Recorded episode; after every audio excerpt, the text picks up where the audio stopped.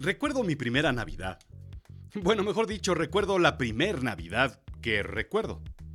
Un árbol plateado con esferas de cristal y luces centellantes. Era más aterrador que hermoso. Recuerdo los regalos debajo de él. Sí, una cantidad enorme de regalos. Muchos de ellos ropa y calcetines, pero esa es otra historia.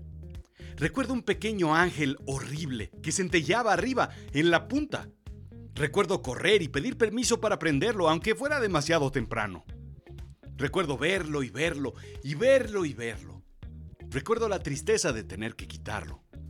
Recuerdo poco más de las navidades. Tal vez algunos olores y sabores. Pero el árbol, el árbol era el principal invitado. El árbol que creció dentro de la casa, la verdadera historia. La realidad es la verdad, lo efectivo y con valor práctico en contraposición con lo fantástico e ilusorio. Lo absurdo es extravagante, irregular, irracional, disparatado, puesto a la razón, chocante y contradictorio. Bienvenido a Azul Chiclamino, la realidad de lo absurdo. Yo soy Santa Claus y yo te cuento.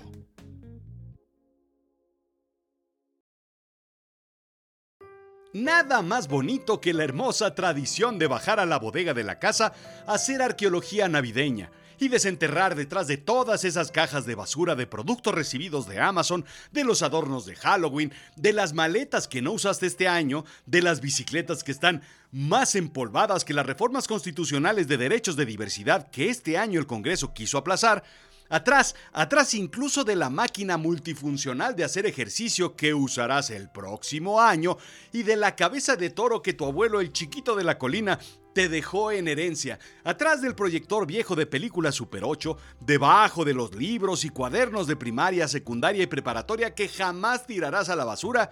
Sí, ahí, ahí están las cajas con adornos navideños que usarás este año más viejos que Badu y más anticuados que un disco de lambada. Esas cajas hay que desenterrarlas, desempolvarlas, limpiarlas, abrirlas y decorar toda la casa con ñoños adornos rojos y blancos que evocan nieve en un país eh, completamente tropical. En el mejor de los casos, serás como yo, que ha visto la nieve dos veces en su vida. Probablemente nunca, y hayas hecho más muñecos de arena en la playa que muñecos de nieve a bajas temperaturas. Resta comprar el árbol. Hmm, ¿Natural o el artificial de toda la vida? Hmm, no lo sé, no lo sé. Veamos precios. Lo único que convence al final, al final, al final, es el aroma natural de la Navidad. Ningún aromatizante lo logra. Un buen día, a alguien se le ocurrió cortar un árbol durante una fría noche de invierno, cargarlo a casa, adornarlo y, y venerarlo. Así fue la historia. Y si esto no fuera azul chiclamino, la realidad de lo absurdo, pues la historia terminaría aquí. Pero no, no, no, no, no, no es el caso. En ningún momento leemos en la Biblia sobre pinos adornados. Es más, en el desierto, ya sea Jerusalén, Belén, Galilea, Nazaret, en ningún momento se mencionan pinos en el desierto. En ningún momento leemos en la Biblia sobre Job desenredando las luces navideñas con su eterna paciencia, o a Jesús multiplicando esferas que por descuido se rompieron, ni a David subiéndose en una escalera para poner su estrella en la copa. La historia, la historia es otra. Es más, ¿pinos en el desierto? A menos de que sea en el desierto de los leones, pues no veo cómo. Desde ese momento debimos sospechar. Ya no digamos el tema de los regalos debajo del árbol y mucho menos el mole con romeritos. Sin embargo, sí puedo, sin temor a equivocarme, decirte que la costumbre es ancestral. Tertuliano, sí, sí, sí, sí, así se llamaba. Tertuliano, padre de la iglesia y escritor que vivió entre los siglos II y III después de Cristo, critica los cultos romanos paganos de colgar laureles en las puertas de las casas y encender luminarias durante los festivos días de invierno, explica National Geographic. La costumbre viene, en realidad, de los romanos. En aquel entonces se celebraba el solsticio de invierno con una fiesta llamada Saturnalia, sí, como tu prima norteña que ves muy poco. En esa fiesta decoraban las ramas de los árboles y se realizaban ofrendas a los dioses. Cuentan que la tradición fue tan pero tan popular que se extendió a otras partes de Europa, donde el solsticio se celebraba en un festejo llamado Yule. Era tan notorio e importante el cambio de estaciones que lo que hacían era pedir a los dioses que regresara el sol y la vegetación. Y pues, sí, sucedía. No porque los dioses dijeran, buena onda, pues estos chavos que nos piden favores a cambio de ofrendas y pues ya está. No, no, no, no. La misma estacionalidad evidentemente traía la primavera terminada el invierno. Eran dichos festejos un símbolo de fertilidad y regeneración, una petición a los dioses más que una celebración religiosa.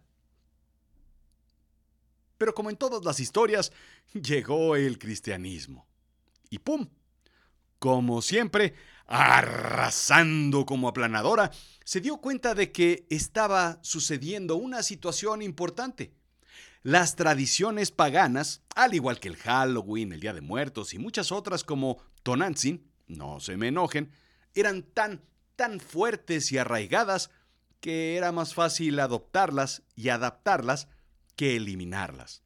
Y así, en vez de erradicarlas, un misionero llamado Bonifacio taló un árbol ante la mirada atónita de los lugareños y tras leer el Evangelio les ofreció un abeto. Como, pues, como los de la Biblia, ¿los recuerdas? Un árbol de la paz que pues ya con un poquillo de storytelling y narrativa representaba la vida eterna, ya que sus hojas estaban siempre verdes y sus copas señalaban al cielo. Como cualquier árbol. Pero en fin, me imagino que era la forma de triángulo o de flecha apuntando para allá arriba. La taladera comenzó a diestra y siniestra por todos lados, y todos, todos querían uno de esos árboles. Se anunciaban en la tele y en los infomerciales, decían que se estaban acabando o que ya no iba a haber sino hasta el próximo año. Así es que todos pusieron uno. Durante la Navidad, todos se llevaron un árbol a su casa colgándolo del techo. Sí, no ponían esa cruz de madera en la base, los colgaban. Martín Lutero, continúa National Geographic, lo adornó con velas en Alemania por allá del siglo XVI, pues las velas centellaban como las mismas estrellas en el firmamento de las noches invernales. Otras fuentes indican que representaba la luz de Jesús. También se adornaron con manzanas que representaban la tentación de Adán y Eva. El mérito de haber erguido el primer árbol de Navidad se lo disputan Tallinn en Estonia en 1441 y Riga en Letonia en 1510. Otros dicen que fue por allá en el Taconazo Popis en San Cosme, disponiéndose los peregrinos a ir hacia la basílica, pero al cierre de esta edición no podemos confirmarlo. El árbol llegó a América y comenzó a colocarse por diversos sitios. Cuentan que en el siglo XIX, específicamente en 1846, en Estados Unidos, el presidente Franklin Pierce trajo el primer árbol a la Casa Blanca y ¡boom! contribuyó a la tradición y ahí van todos a poner su arbolito en todos lados. Sí, sí que lo es. Es un símbolo que viene de las tradiciones paganas y que se adoptó por la religión católica, pero hoy en día tiene más que ver con un simbolismo cultural que religioso. Ese sitio donde, donde reunirse es importante. El símbolo que marca el inicio de las fechas de conciliación y reconciliación, de alegría, de amigos y familia, de armonía y regalos, de generosidad. Muchas casas no católicas tienen un árbol de Navidad porque pues porque representa más, algo más que simple religión. O mejor dicho, porque el mensaje religioso de paz, armonía y amor está universalizado en él. En México, por ejemplo, se cortan alrededor de un millón de árboles al año, indica Infobay y se importa otro millón de árboles de los Estados Unidos y de Canadá. En Estados Unidos se consumen entre 35 y 40 millones de árboles de Navidad y en Reino Unido cerca de 8 millones nada más, según Interview Times. Por cada árbol talado se plantan dos nuevos árboles.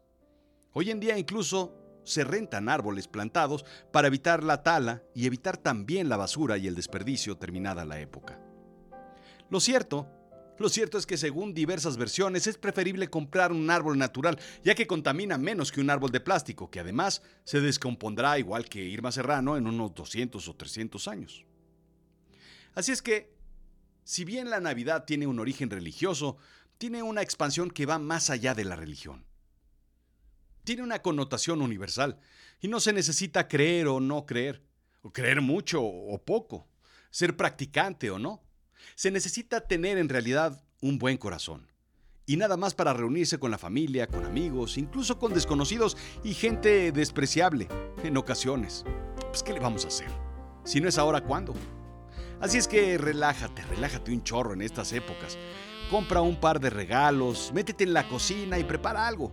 Compra una botellita de esa de lo que más te guste y siéntate a contemplar un árbol de Navidad, porque no hay nada más bello que estas épocas. Y por cierto, te voy a dar un último consejo. Por favor, no te enojes de lo que te regalan. Fíjate que lo que verdaderamente vale es la intención y no necesariamente el regalo. Sí, sí, sí, sí, ya sé que es cliché, pero pues si no te vas a enojar. Si te dan un mal regalo, piensa que esa taza o ese papel para envolver los puedes reutilizar en otro momento. Si vas a organizar un intercambio de regalos en la oficina o en la familia, pues prográmate a recibir algo que verdaderamente no vas a necesitar o anticípate y organiza un intercambio de regalos de 1 o 2 dólares, de 20, 30 pesitos o algo así, algo simple, sencillo y absurdo, como la misma realidad. Algo que no sirva para nada y que la risa que genere se convierta en el mejor regalo. Asegúrate de regalarle algo a esa persona importante en tu vida, a ti. El autorregalo es lo que mejor puedes hacer este año Date un abrazo, date una caricia, date un besito en el espejo y verás cómo cambia tu endemoniado Grinch que llevas dentro. Esto fue Azul Chiclamino, la realidad de lo absurdo. Yo soy Rodrigo Job. ¿No sabes qué regalar? ¿Todavía no sabes? ¿Todavía no se te ocurre? ¿Todavía estás pensando y pensando? ¿Todavía tienes el presupuesto? Y pues, y pues no has comprado nada, pues no salgas de casa, regala un taller de storytelling en azulchiclamino.com. Con eso vas a arreglar todo y además te vas a aventar unas historias que pues todo mundo te va a creer. Visita azulchiclamino.com. Gracias, gracias, gracias por permitirme ser parte de ese día a día y de todo lo que tú haces. Gracias por tus mensajes y tus correos. Gracias por tus observaciones. Gracias por tus correcciones y todo lo demás. Quiero agradecer a todos los que hacen posible la manifestación de este sueño, de este proyecto, que son ustedes quienes semana tras semana me escuchan. Azul Chiclamino es una producción, pues, pues, pues de Azul Chiclamino, pues de quién va a ser. No quiero despedir este 2023 sin agradecer a todo el equipo de producción de azulchiclamino.com. Dirección General, Rodrigo Yo. Investigación, Rodrigo Yo. Locución, Rodrigo Yo. Guión, Rodrigo Yo. Sarcasmización, Rodrigo Yo. Humorización y chistes, Rodrigo Yo. Musicalización y sonido, Rodrigo Yo. Ingeniero de audio, Rodrigo Job. Coffee Manager, Rodrigo Job. Finanzas, Rodrigo Job. Ventas y marketing, Rodrigo Job. Relaciones públicas, pues por supuesto, Rodrigo Job. Idea, Rodrigo Job. Gracias, gracias a todos ellos, a todo el equipo, pero sobre todo gracias a ti por escucharme. Y no olvides visitar azulchiclamino.com. ¡Feliz Navidad!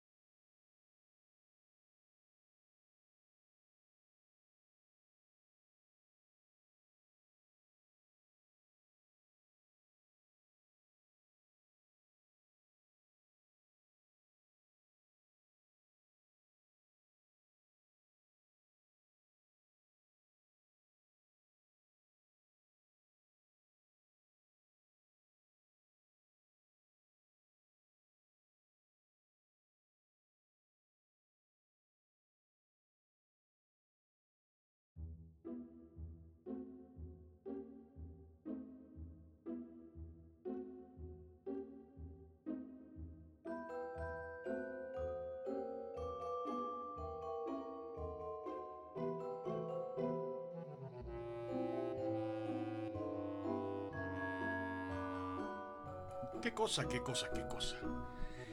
¿Qué año hemos tenido? ¿Qué año hemos tenido? Eh? Mucho trabajo, muchos, pero nadie, nadie tiene... Te, voy a contar una historia. Este es un dato súper, súper chiclamino. Amazon, Amazon nada más y nada menos va a entregar 6 mil millones de paquetes en este año. En el 2023, Amazon va a entregar 6 mil millones de paquetes en este año. Eso es mucho más, déjame contarte, que incluso las entregas de UPS.